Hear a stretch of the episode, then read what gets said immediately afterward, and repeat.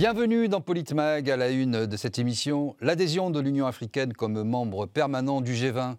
C'était une décision très attendue, elle est désormais officielle depuis le début du sommet en Inde le 9 septembre. Quelques jours plus tôt, à Nairobi au Kenya, les participants au premier sommet africain sur le climat avaient surtout appelé la communauté internationale à les aider à faire fructifier euh, le potentiel du continent dans la lutte contre le réchauffement climatique via des investissements et une réforme du système financier international. À l'occasion de ce G20, nous avons vu beaucoup de puissances mondiales tenter de séduire les pays de l'Union africaine sans toutefois toujours répondre à leurs préoccupations concrètes. Uh, nous sommes extrêmement satisfaits car, comme vous le savez, dès le début, uh, nous avons décidé de soutenir cette décision de demande à devenir membre du G20. C'est un signal important d'inclusivité et nous devons réunir le continent uh, africain. et l'UE afin de relever tous les défis actuels. Nous savons que Vladimir Poutine, lorsqu'il rencontre les dirigeants africains, développe un faux récit avec beaucoup de désinformation, donnant l'impression, par exemple, que les sanctions seraient la raison des difficultés en termes de sécurité alimentaire, ce qui n'est pas vrai, ce n'est pas correct.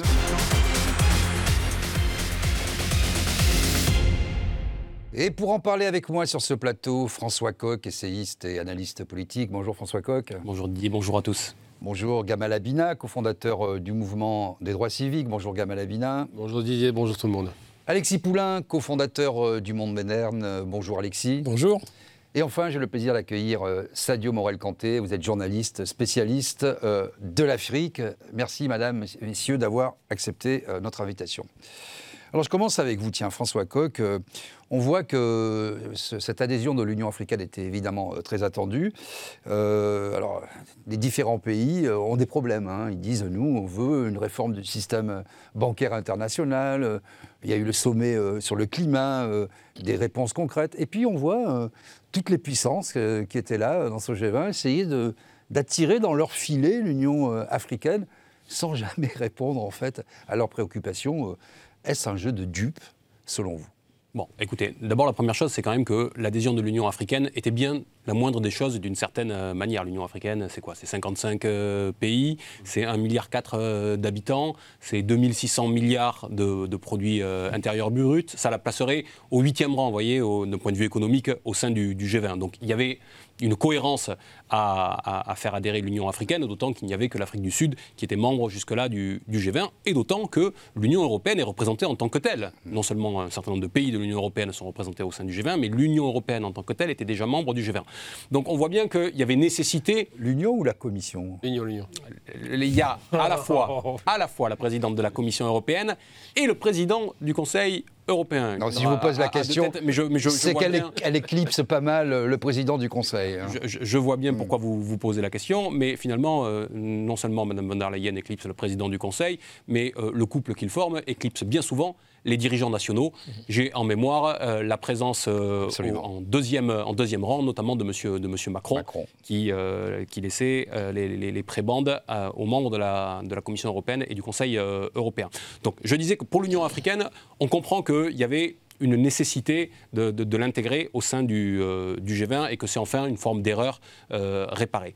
Par contre, quand on entend les déclarations qui sont celles que vous venez de, diffuser, on comprend bien que les raisons de l'adhésion de l'Union européenne au sein du G20 répondent d'abord à des impératifs de tambouille géopolitique de la part, euh, ici, des pays de, l'Union euh, européenne et derrière, ayons-le bien en tête, euh, des États-Unis.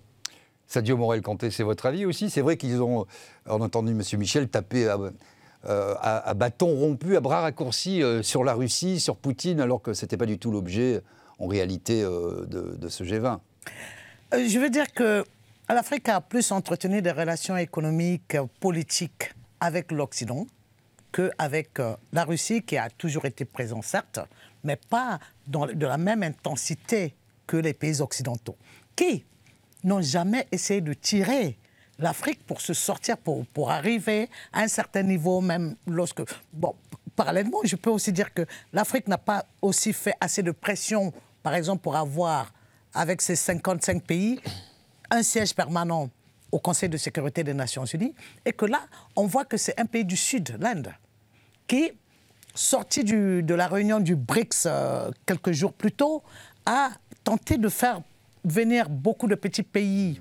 Un rôle de plus en plus prégnant central de l'Inde hein, dans la politique internationale. De, la politique internationale, et pas que de l'Inde, des pays du Sud et des pays de l'Est qui s'imposent de plus en plus sur le continent parce que les Occidentaux ont longtemps fait le gendarme, ont longtemps voulu imposer leur rayonnement plutôt que de voir quelles sont les politiques réellement voulues par les Africains, qui, droits de l'homme, ne leur parlent pas beaucoup, et que les Chine, la, Chine, la Russie et d'autres pays viennent leur faire des propositions. Et même maintenant l'Iran, parce qu'on a vu quelqu'un au Mali qui est allé solliciter en Iran le Hezbollah libanais et iranien pour venir euh, euh, euh, donner main forte à Wagner au Mali.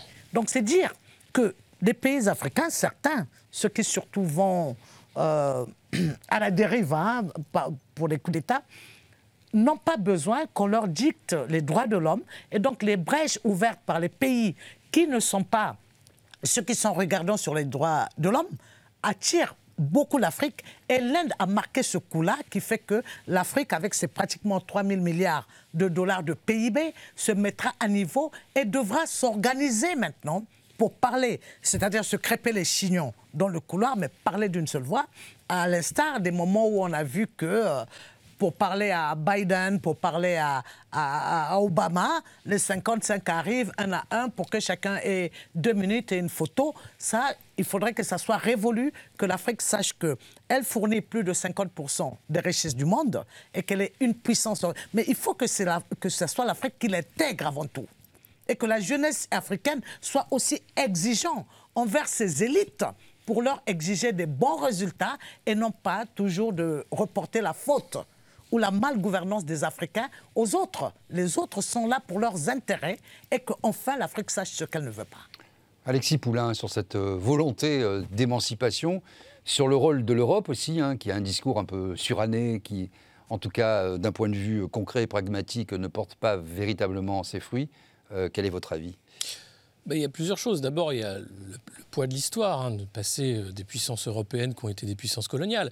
Et ça, euh, quoi que fassent... Ça pèse beaucoup. Mais complètement. Et quoi que fassent et disent les dirigeants actuels euh, des pays européens, ils ont affaire à ce poids de l'histoire avec des dérapages quasi quotidiens. Enfin, c'est encore un responsable politique en France qui disait qu'il y avait eu des moments admirables dans la colonisation de main tendue, comme si on voulait réécrire l'histoire. Bruno Retailleau, patron des Républicains un candidat à l'élection présidentielle qui euh, voulait absoudre les crimes de guerre de la France en Algérie, par exemple. Enfin, c'est des choses qui sont inentendables de l'autre côté de la Méditerranée et, sur le continent africain. Et donc, ce poids d'histoire, il est fondamental pour comprendre aussi le désengagement, le désamour et euh, l'envie aussi de passer à autre chose, mais radicalement, de par euh, la jeunesse africaine. alors il y a les coups d'État, évidemment, il ne faut pas être dupe. Hein. Il y a des jeux là d'influence internationale avec les Américains, avec les Anglais, avec les Russes, les Chinois également. oui, parce qu'on voit bien que toutes ces puissances essaient d'avoir euh, une part prépondérante remplaçant, succédant à la France, euh, souvent même si elles étaient aussi présentes avant. Mais on voit que l'enjeu aussi, vous le disiez, c'est plutôt géopolitique. C'est François Coq qui en parlait, avec beaucoup de pression de, toutes ces puissances sur l'Afrique. Bien sûr, c'est géopolitique parce que l'Afrique reste le continent de toutes les richesses. Euh, aujourd'hui, il n'y a pas un pays au monde qui peut fonctionner sans euh, le secteur minier africain. Et ça, c'est ce qui euh, crée tout l'enjeu et tout le, malheur aussi de l'Afrique, puisque de la colonisation à la dépossession, aux différentes kleptocraties qui ont été mises en place hein, par les, les puissances néocoloniales, puisque la décolonisation s'était faite, mais c'était de fait la France-Afrique, donc euh, des régimes complaisants qui étaient mis en place pour avoir encore des, ponts d'or et des accès sur les, ressources minières. Tout ça arrive euh, à une fin. Euh, or, on a toujours besoin des richesses africaines. Et les dirigeants africains ont compris, mais les peuples africains ont aussi compris que la kleptocratie devait trouver sa fin et qu'il y avait une, aspiration à plus de démocratie aussi, une jeunesse aussi, un, poids démographique de l'Afrique qui change complètement la donne, puisque c'est le continent le plus jeune euh, du monde. Et, là, euh, tout ça est en train de changer euh, les choses avec des dirigeants qui sont encore loin de la donne, parce qu'ils sont habitués à l'ancien système où finalement les puissances du passé, les puissances coloniales du passé, sont encore les clients, les donneurs d'ordre. C'est de moins en moins le cas. Hein. C'est le cas pour la France. On voit toute la politique africaine française s'écrouler en quelques mois. c'est le cas pour la Grande-Bretagne. et les accords qui sont passés avec Chinois, Indiens, Russes et autres ne sont pas des accords de substitution, c'est des nouveaux accords qui peuvent déboucher sur autre chose. Les routes de la soie chinoises, par exemple, c'est un, point important. Mais on est à la croisée des chemins, clairement, mais il n'y a pas encore, on va dire, d'élite politique africaine qui prend vraiment l'ampleur du changement actuel. Gamal Abina, euh, c'est bien ça la question, celle de la croisée des chemins, et où placer le curseur entre euh, l'émancipation de tous ces, peuples et de tous ces pays euh, d'Afrique qui ne veulent plus supporter le joug, quel qu'il soit, hein, de, de, puissance extérieure au continent africain, mais qui veulent aussi faire du commerce, avoir des fruits de la croissance, maîtriser euh, leur démographie, avoir des réponses euh, sur le climat, réformer le système bancaire mondial qui leur est euh, défavorable. il y a beaucoup de questions, les droits de l'homme aussi, qui s'invitent plutôt du côté occidental, souvent comme un paravent ou un prétexte, ou mettre le curseur. Est-ce que c'est pas ça l'enjeu de ce, de ce G20, de l'adhésion de l'Union africaine? Déjà, le G20, ce qui se passe, ce qu'on en retire, c'est qu'il y a deux grands groupes économiques qui sont rentrés enfin de grands, de grands groupes de pays qui sont rentrés dedans. Il y a l'Europe. Lapsus révélateur. Oui, quasiment, parce que l'Afrique pèse rien en réalité économiquement.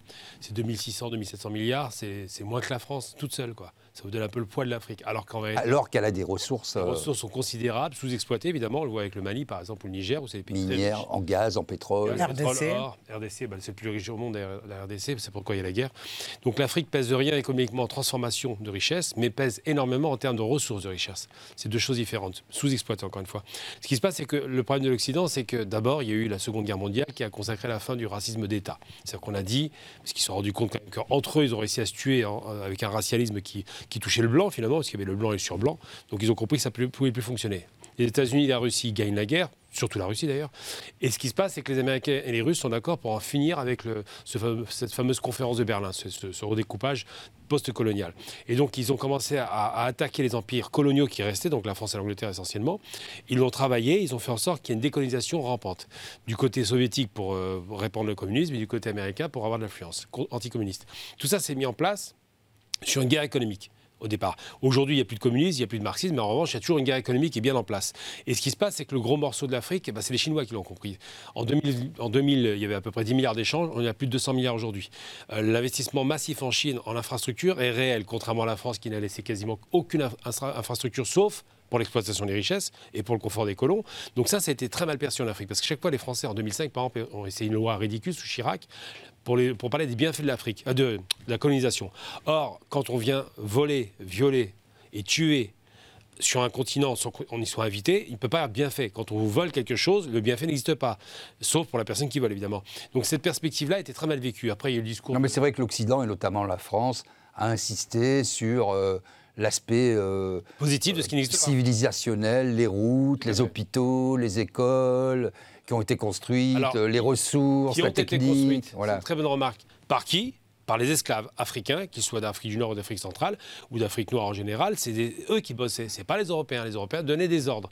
Et eux, pour faire par exemple un chemin de fer au Congo, c'est des milliers de morts. C'est comme ça que ça s'est fait. C'est-à-dire que le solde en termes de, de, massacre de masse, il est là. Donc ce qui se passe, c'est que les Africains le savent, ça, ils l'ont compris. C'est resté dans l'inconscient collectif. Et plus on avance en France, moins l'Angleterre. L'Angleterre a compris qu'il fallait, commencer un petit peu à lâcher de l'Est, mais la France dit non, on a été formidable. Il y a quand même eu des bons moments, sauf qu'il n'y a pas eu de bons moments. Et cette perception est fausse. Donc aujourd'hui, quand l'Afrique voit d'autres partenaires arriver qui leur, dit, qui leur disent pas euh, démocratie, euh, droit de l'homme, gouvernance comme Mitterrand avec la boule, et eh ben qu'est-ce qui se passe? Ben, Ils les prennent avec euh, bras ouverts. On a quoi? On a Narendra Modi qui est quand même pas le plus grand démocrate de la terre, qui ouvre à l'Afrique on a les Chinois qui investissent massivement et qui suivent complètement la démocratie parce qu'ils ne sont pas démocrates. On a les Russes qui ont des méthodes effectivement assez expéditives pour avoir des résultats, mais les résultats sont là. On le voit au Mali, on le voit en Centrafrique où ils ont stoppé littéralement les guerres civiles qui arrivaient. Donc tout ça, c'est perçu de façon très positive. Après, le risque, c'est que se débarrasser d'une tutelle pour une autre, c'est un risque. Donc ils ont, les, Africains ont intérêt à être costauds là-dessus. Mais je dis encore une fois, c'est que la principale problématique africaine aujourd'hui, c'est un PIB ridicule au regard d'une seule ancienne puissance coloniale qui est la France. Quand on compare on compare les deux, on rigole. Donc ça, ça pose problème et la redistribution des richesses n'est pas possible parce que précisément, il n'y a pas assez de création de richesses, donc le recul de la misère, malheureusement, n'est pas au rendez-vous.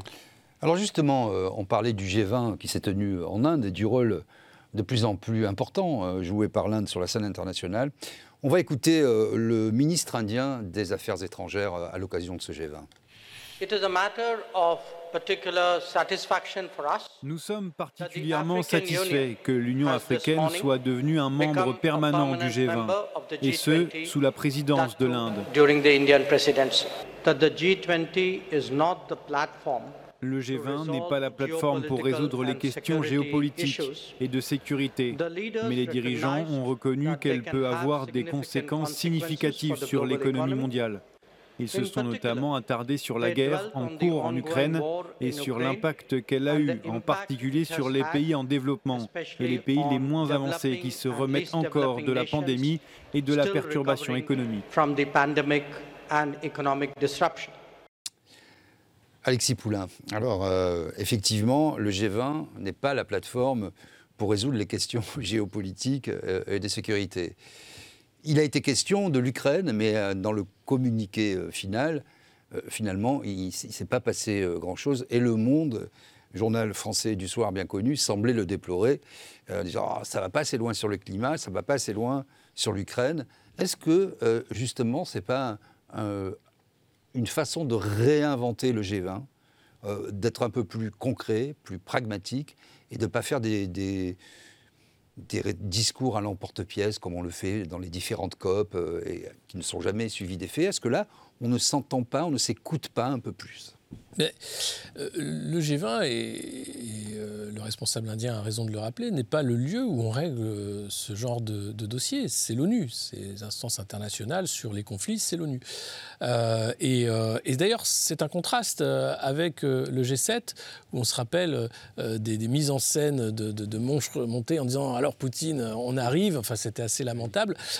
donc, c'est vraiment très différent. Et ce G20 en particulier pour l'Inde, est un vrai succès diplomatique qui a pris des mois pour arriver à justement ce communiqué final euh, qui est signé par euh, tous les participants dès le premier jour, qui ne mentionne pas la Russie, euh, qui permet finalement une sortie diplomatique sur un conflit et qui remet, là encore, les choses sur la table.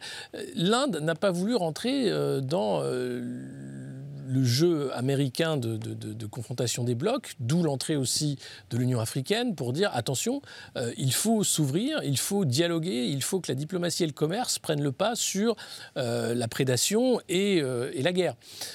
parce que ne nous l'aurons pas, derrière la guerre en Ukraine, c'est une guerre aussi économique, avec la guerre des céréales, bien sûr, et, et l'influence en Afrique sur attention, si les Russes vous privent de céréales, vous allez mourir Or, Vladimir Poutine avait bien euh, pris garde de faire un sommet africain avant le sommet des BRICS à, Johannesburg, euh, et, pour expliquer qu'il n'y aurait pas justement de rupture d'approvisionnement euh, en céréales. Donc tout ça est vraiment un jeu à sommet. Les Indiens ont été suffisamment intelligents pour ne pas rentrer dans ce jeu-là et montrer que c'était un sommet de la diplomatie et un sommet aussi du commerce avant tout et de l'échange entre différentes nations qui doivent être traitées avec certains égards et non pas, et non pas de manière unilatérale. Sadio Morel-Kanté, en tant que journaliste euh, spécialiste de l'Afrique, en tant qu'Africaine aussi, vous voyez ça euh, sous quel angle, vous, euh, le fait que l'Inde émerge C'est-à-dire quoi Un monde un peu plus multipolaire, avec la possibilité offerte aux pays africains d'enfin peser sur les décisions, notamment économiques, mondiales Est-ce qu'on sort un peu de bloc contre bloc Et est-ce que cette diversité, pour vous, source d'espérance? Oui. Euh, L'Inde, à mon avis, hein, a voulu dire aux pays anciens colonisateurs occidentaux qui ont la même mise euh, sur l'Afrique que euh, l'Afrique peut être traitée autrement, ce qui va faire que les pays africains vont avoir beaucoup de considération pour l'Inde. Mais je pense qu'il ne faut pas aller jusqu'à la soumission qu'elles ont, qui, que l'Afrique a eue pour les pays C'est un risque, ça, selon vous, encore qui existe ou pas? Non, c'est un grand risque, parce que l'Africain est à la reconnaissance chevillée au corps. Et laquelle reconnaissance du bienfait de l'autre est diversement interprétée, qui pour les Occidentaux, sociologiquement, on a fait des études comme ça, ils pensent que c'est un rabaissement de l'autre et il faut profiter. Or, l'Africain a même entre cousins, quand il se passe des petits échanges, le bienfait est souvent éternellement reconnu. Pour le vivre ensemble, pour tisser de meilleurs rapports. Ce qui n'a pas été le cas dans la démarche de l'Afrique envers les pays colonisateurs, envers l'Occident, qui a été beaucoup plus condescendante.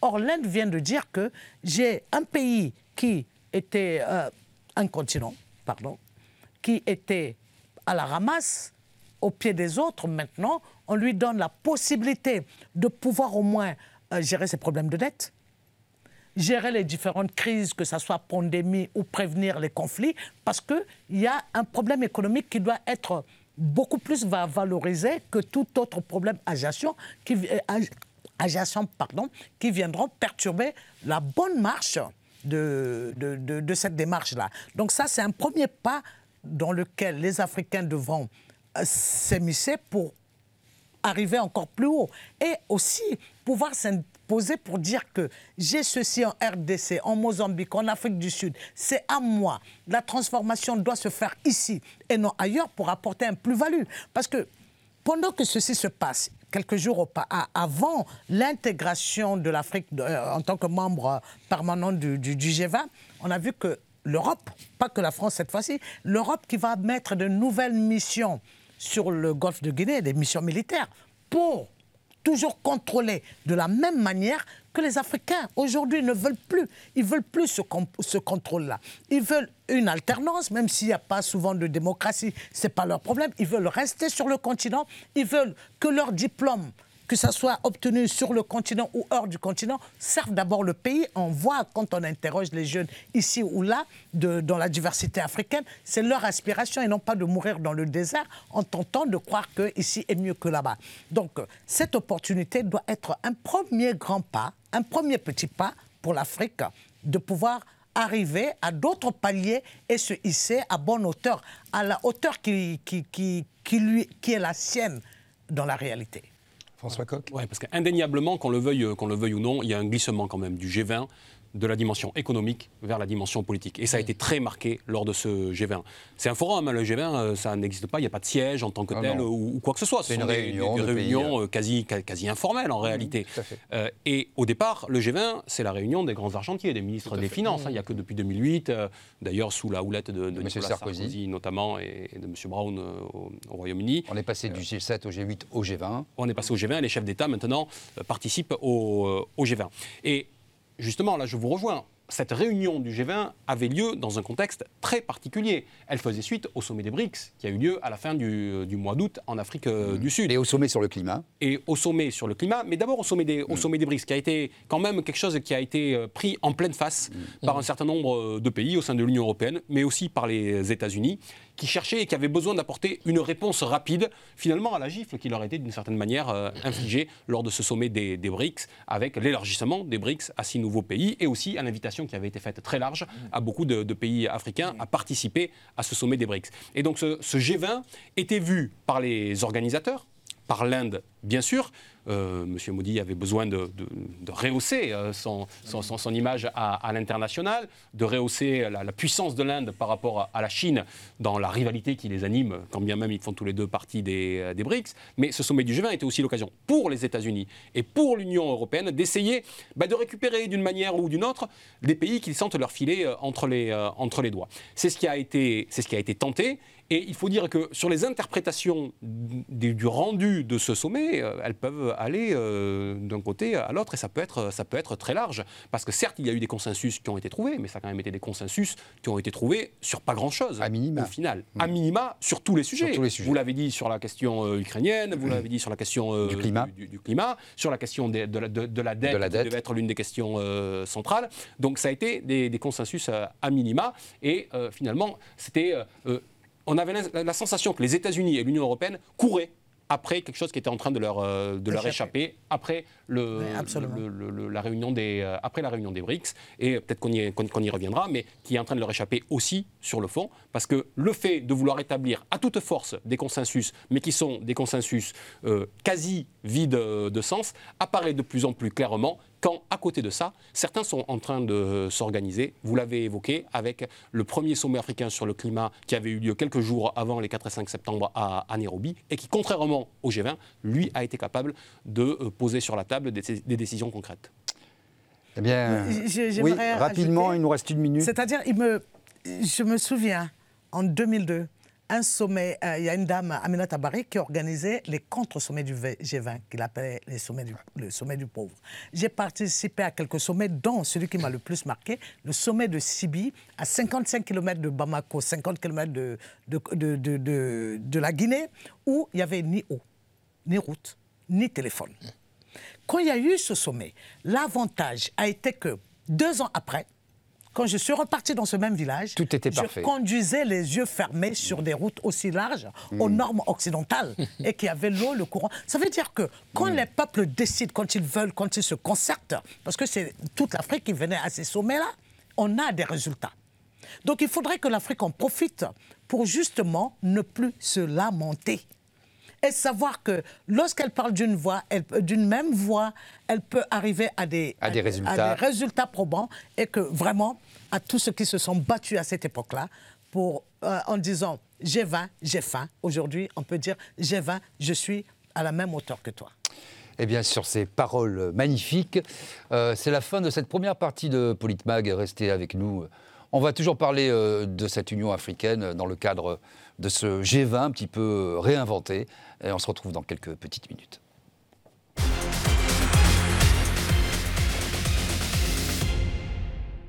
Bienvenue dans cette deuxième partie de Politmag. On continue euh, de parler de l'Union africaine, de son adhésion officielle euh, au G20. Et puis, on va écouter, tiens, une activiste euh, climatique ougandaise à Nairobi, au Kenya, dans le cadre du premier sommet africain sur le climat. Même si cela ressemble à du théâtre, il est important d'avoir ces espaces parce que c'est là que, vous savez, ces décisions ont lieu. Et nous l'avons vu à la COP 27 avec le fonds perte et dommages. Mais ce n'est pas, vous savez, les décisions qui prennent place dans ces espaces, elles sont en fait influencées par le pouvoir des gens. Et ce pouvoir, je l'ai vu dans les rues depuis que j'ai commencé à rejoindre les grèves pour le climat en 2019. Sadio Morel-Kanté, on le sait assez peu en Europe, mais euh, beaucoup de pays africains sont très soucieux du respect de l'environnement, de la question euh, climatique. Et, il y a aussi, euh, au-delà de, ce qu'on peut voir, des stars médiatiques suédoises ou, autres, des jeunes activistes pour le climat aussi en Afrique qui, ont pris la parole à l'occasion de ce sommet. C'est quelque chose d'important pour, pour l'Afrique, au-delà des enjeux que tout le monde comprend je n'avais même pas encore 5 ans que ma mère, qui n'est pas partie à l'école, me parlait de la couche d'ozone. En ce sens que le Soleil sera tellement proche de la Terre que l'hibiscus sera notre plus gros arbre et que l'homme sera plus petit que l'hibiscus. C'est dire, pour quelqu'un qui n'a pas été à l'école. Donc ça fait plus de 50 ans, j'ai été bercé par ce discours. Et ensuite, quand on va en Afrique de l'Ouest, dans les forêts sacrées, quand on arrive en Afrique centrale, dans les grandes forêts, qui, le Gabon par exemple à 80%, son territoire à 80% de forêt, et qu'on voit comment les pygmées construisent leurs maisons avec du bois, mais ceux des arbres ligneux. Qu'ils ont de l'eau partout, mais ils n'en consommeront pas plus qu'ils n'en ont besoin qu'ils ont tous les animaux, ils savent où se trouvent, où nichent tous les animaux et comment faire pour manger. Même dans leur nas, ils viennent, ils prennent ce, dont ce qui est nécessaire pour leur consommation, le reste, ils le reversent dans la nature.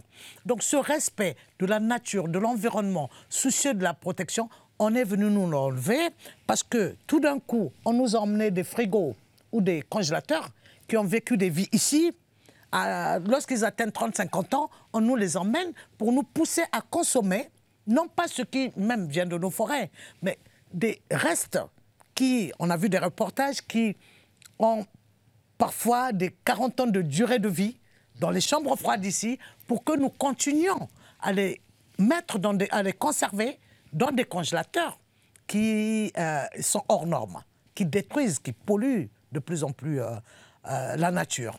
Et quand on voit les voitures la plupart de, Moi, ma première voiture, quand je l'ai achetée, elle avait déjà plus de 20 ans ici, qu'elle a roulé plus de 20 ans, et qu'elle paraissait neuve là-bas, euh, en Afrique. Donc tout ça, ce sont des facteurs. On nous a poussé à consommer, à construire des maisons qui n'étaient pas aux normes par rapport à nos climats, et pour nous pousser à utiliser des, des, climatiseurs aussi vieux, et qui nous poussent à dépenser alors que nous construisions déjà des maisons thermolactiles qui, selon les saisons, rafraîchissait ou réchauffait. Vous avez pu voir, par exemple, la mosquée de Djenné, qui a plus de sept siècles, mais qui tient toujours debout. qui n'a pas besoin de tonnes de béton ni de produits chimiques pour exister. Et on a beaucoup de, constructions comme ça qui ont qui n'ont malheureusement pas bercé l'imaginaire des Africains, qui ont été euh, dans une colonisation qui poussait à consommer beaucoup plus ce qui est occidental. Moi, ça, c'est une tenue africaine, mais je vais vous dire que le tissu a été confectionné en Allemagne, alors que l'Afrique a des tisserands qui font, qui confectionnent de façon plus écologique, qui ont des teintures qui sont écolo et qui, pas, qui ne contiennent pratiquement de produits chimiques pour tenir les tissus. Mais pour être moderne, on nous dit qu'il faut consommer ce qui vient de loin, et ce qui vient de loin est celui qui nous fait beaucoup plus du mal et à l'homme et à la nature. François Cox, est-ce que cette euh, façon de voir les choses, plus respectueuse de la nature, avec un rapport que sans doute le monde occidental a un peu perdu, c'est un euphémisme, euh, avec les éléments, euh, avec les saisons, avec ce qu'il faut consommer juste pour pour vivre et ne pas surexploiter euh, la terre. On sait que au mois de, juin maintenant, euh, on est en surconsommation. Euh, toutes ces façons de voir le monde, est-ce qu'elles vont influer sur les politiques économiques, non pas, comme je disais, par candeur ou parce que soudain l'Occident va avoir une nouvelle lumière, mais pour des impératifs économiques, parce que les pays d'Afrique pourront enfin peser dans les décisions qui les impactent. Mais je crois que c'est ce qu'on a pu constater lors de ce premier sommet euh, africain pour le, pour le climat, que toute cette culture-là infuse désormais dans les décisions euh, politiques. Là où il n'est pas sorti grand-chose sur la question climatique du, G20, là où la COP28, qui va arriver en fin d'année, s'annonce déjà comme être sans doute le grand raté, on voit qu'il est sorti euh, du sommet de, Nairobi un certain nombre de décisions. La demande, par exemple, de la mise en place d'une taxe euh, carbone mondiale, euh, la mise en place d'un droit de tirage auprès euh, de, la, de, la Banque euh, mondiale, euh, un peu sur le modèle de ce qui s'était fait pour le, pour le Covid, mais pour répondre cette fois à l'urgence climatique. Et puis des objectifs très concrets aussi. Là où au G20, on nous dit qu'il faut augmenter et multiplier les énergies renouvelables par 3, quand l'Afrique se met d'accord, elle se met d'accord pour multiplier par 6 d'ici 2030 les énergies renouvelables sur le, sur, sur, le continent. Donc on voit bien qu'il y a la prise en compte de toutes ces questions et leur traduction, le début de leur traduction dans un schéma d'organisation politique et, euh, économique. Parce qu'après, l'Afrique euh, est, devant un grand défi qu'elle doit relever pour elle, mais qu'elle doit euh, relever aussi pour la, pour la planète. Est-ce qu'elle va faire la même course au développement désastreuse, comme ont pu le faire les pays industrialisés en leur temps.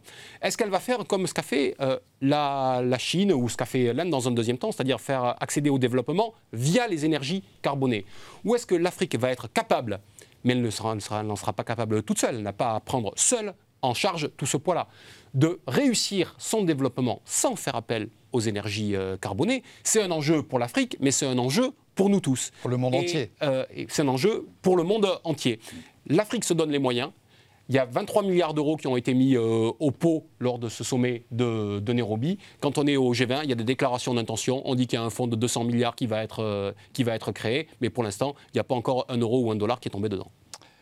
Alors avant de poursuivre ce débat, je voudrais vous faire écouter tiens, Vladimir Poutine, qui était dans toutes les discussions, en tout cas dans tous les esprits. On va écouter ce qu'il a à dire sur l'Afrique. Notre pays accorde une attention particulière aux questions liées à l'approvisionnement des États africains et des marchés mondiaux en général en produits alimentaires et en engrais. En d'autres termes, nous utiliserons toutes les opportunités à notre disposition pour contribuer aux efforts mondiaux visant à lutter contre la famine et à prévenir une crise alimentaire. Nous apprécions grandement le fait que les pays d'Afrique soient extrêmement amicaux envers la Russie. Pour sa part, la Russie s'intéresse sincèrement à l'approfondissement des liens multiformes avec le continent africain. Nous améliorerons activement ces liens dans la pratique et mettrons en œuvre de nouveaux projets communs dans divers domaines.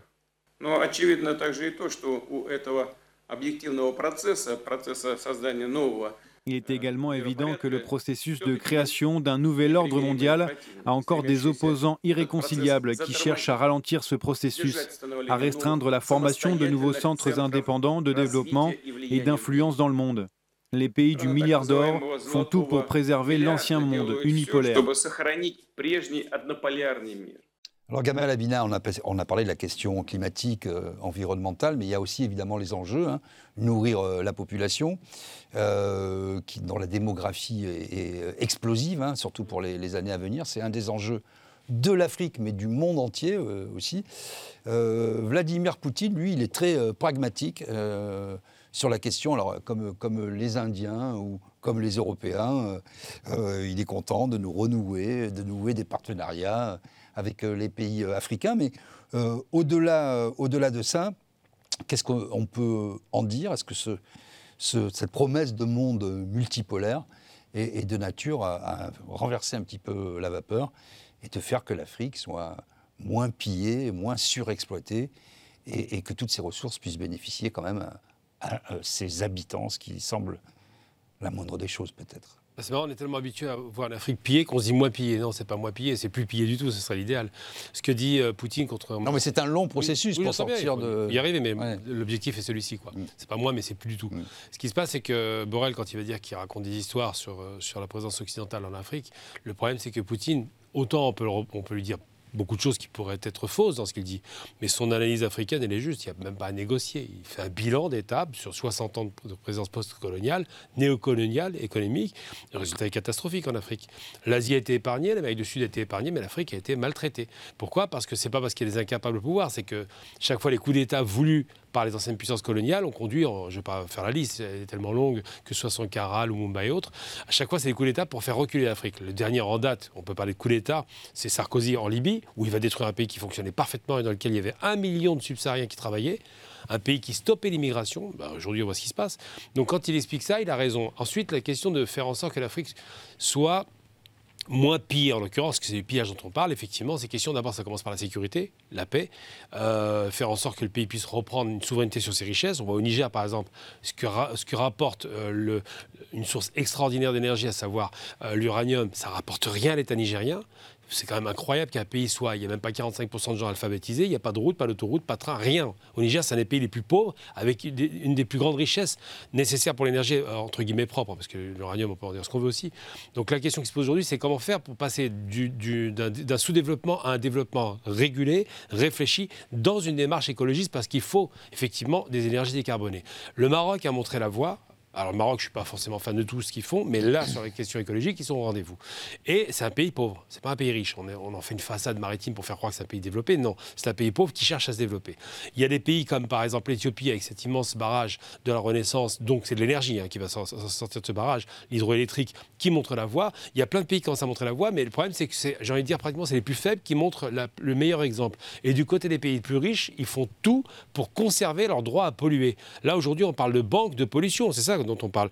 Euh, je vous donne tant de, capacité carbone de votre côté, vous avez droit à combien?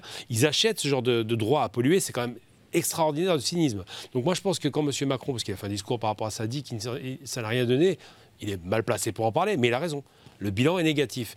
Et l'ironie du sort, c'est qu'aujourd'hui, cette Afrique qui est tellement convoitée, qui a tellement de richesses, est la solution pour sortir des énergies carbonées alors qu'elle en produit au maximum. Pourquoi? Parce que l'Afrique, c'est beaucoup de, vent, c'est beaucoup de, évidemment de, fleuves, on n'en parle pas, ils sont sous-exploités, c'est beaucoup de soleil. Je veux dire, vous prenez le projet Desertec qui était proposé en Afrique du Nord, ça alimentait l'Europe sur toute l'année. Donc tous ces éléments-là, je parle de centrales euh, solaires, hein, tous ces éléments-là sont pris en considération, mais le problème, c'est que si vous donnez le pouvoir à l'Afrique d'avoir des énergies propres, et elles en ont la surface, hein, ça veut dire qu'on dépend de l'Afrique à ce moment-là et l'Europe dépendra directement de l'Afrique comme elle dépend de la Russie pour le gaz.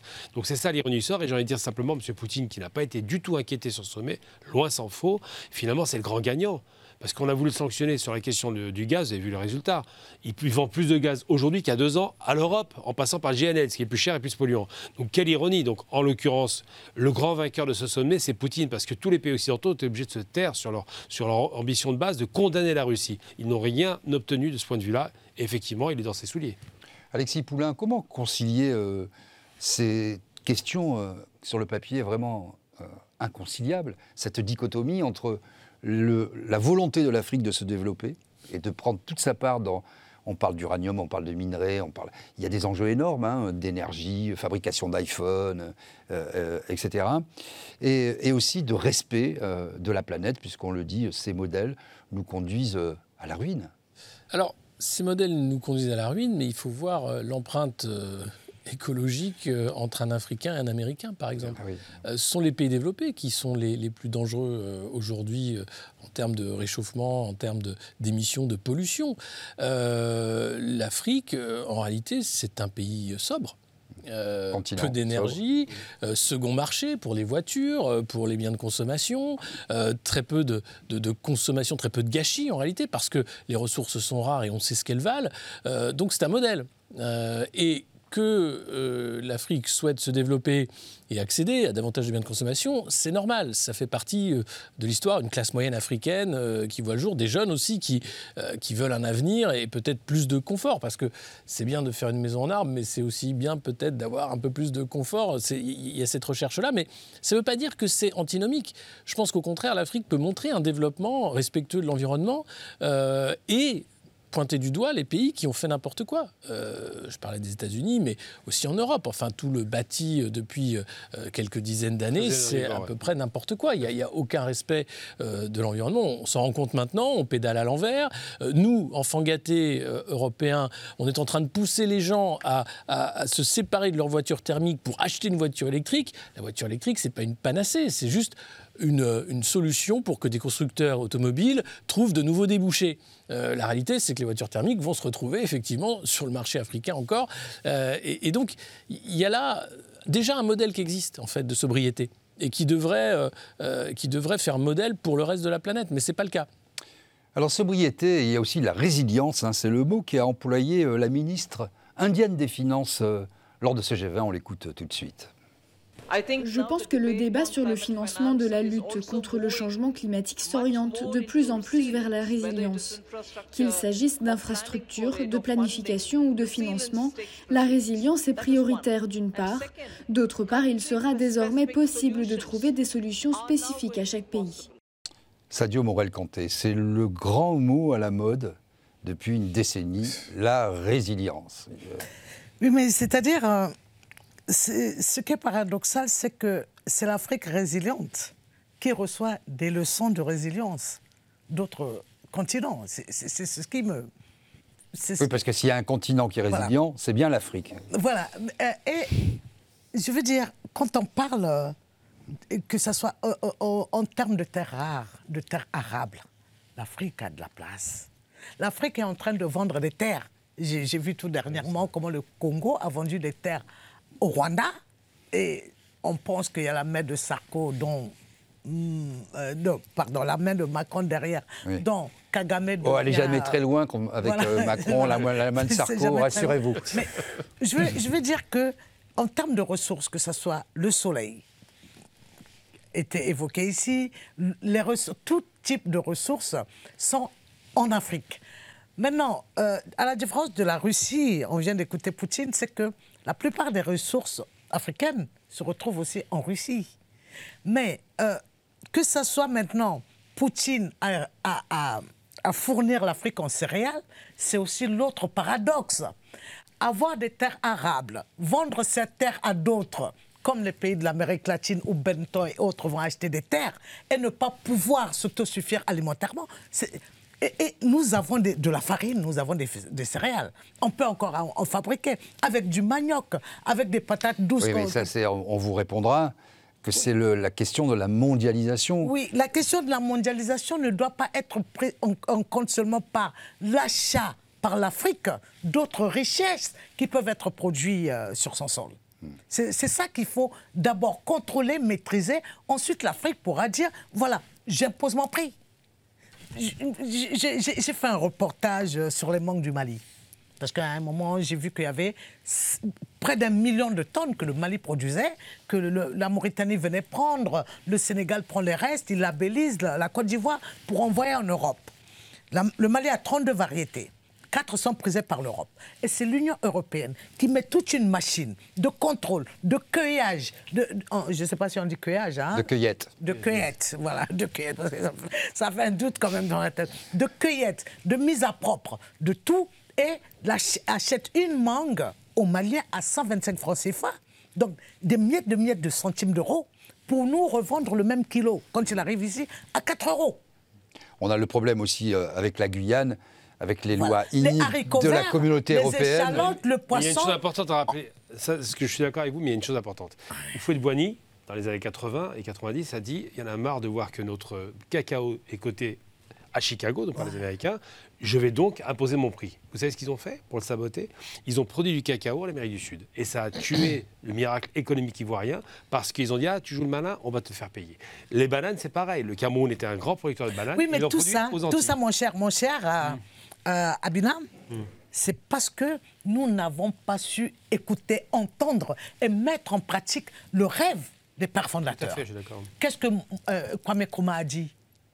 Qui n'était pas de la même zone géographique que Lumumba qui a dit la même chose, qui n'était pas de la même zone géographique que euh, peut-être Cabral et autres. Et si nous voyons le dessin de l'Afrique a été dessiné par d'autres, cette Union africaine que l'Afrique ne va pas mettre en pratique, par Che Guevara, par euh, Bob Marley, par euh, Marcus Garvey, par Aimé Césaire les ingrédients sont là. C'est-à-dire l'architecture, l'architecture est là. C'est-à-dire c'est de passer. Tant que nous ferons le one, je vais vous prendre un exemple. Air Afrique, depuis qu'il n'existe plus, c'est le Maroc qui profite euh, du circuit Air Afrique. Tous les Africains veulent, avoir leur drapeau sur leur euh, avion national. Mm. Deux, trois ans après, il n'y a plus rien. Alors, tant que nous ne comprendrons pas que c'est se mettre ensemble qui va nous produire et non le. Mais quand, on va. Nous-mêmes, on a, on a un adage imagé. Quand tu prends une tige de balai, tu casses. Mais le balai entier, tu ne peux pas le casser. On a du mal à mettre ça en pratique. Et maintenant, Poutine, qui était socialiste, la Chine qui était communiste, c'est au moment où ils deviennent tous capitalistes que nous ouvrons les mains, les bras aux uns pour chasser d'autres. C'est toute cette dichotomie. Oui, mais il y a quand même une prise de conscience, je dirais, euh, à la fois des pays euh, des BRICS, des pays fondateurs des BRICS, qui font très attention à ne pas reproduire les erreurs, euh, notamment de, l'Union européenne, mais aussi une prise de conscience. Les décisions sont venues. Oui, mais il y a aussi une prise de conscience des pays africains, quand même, non? Non. Il y a une prise de conscience des jeunes Africains. Des jeunes, d'accord. De la société civile. Pas des dirigeants. Qui n'a pas de réponse. Hmm. C'est elle qui ne veut plus mourir dans le désert. C'est elle qui veut que son diplôme serve à son pays, que son université ne produise plus que, ne soit pas une machine à produire le chômage. C'est cette jeunesse-là qui parle. Et donc, il faut, au lieu d'entendre des gens qui ont le panafricanisme déchireuse, il faut avoir un, un panafricanisme couseuse qui va penser les plaies. Par exemple, l'Afrique euh, dit aux, Africains, aux dirigeants africains, la charte de l'Union africaine qui dit aux dirigeants africains, euh, à moins de six mois, vous ne pouvez pas changer votre constitution. Mais six mois avant, vous pouvez le faire. Donc la jeunesse se dit, il y a un coup d'État constitutionnel qui se passe ici, vous ne dites rien, mais quand c'est un coup d'État militaire, alors que dans les textes, il n'y a pas de coup d'État constitutionnel du tout. Hmm. Mais c'est à elle, il faut emmener les jeunes Africains à si on, eh, si on, constitutionnalise les coups d'État, euh, c'est plus la peine de faire des coups d'État. Hein. Il, faut, il faut que cette jeunesse africaine arrive à imposer sa marque et comme faire comme Didier Awadji Mewe, qui se mettent ensemble pour dire non au troisième mandat, que ça soit une réalité diffuse, hmm. qui va dans le sens de l'aspiration des jeunes qui ne veulent plus de coup d'État. Même s'ils applaudissent aujourd'hui les coups d'Étateurs, ce n'est pas leur aspiration profonde. Eh bien, nous allons passer, euh, pour conclure cette émission, à Politmag, l'actu.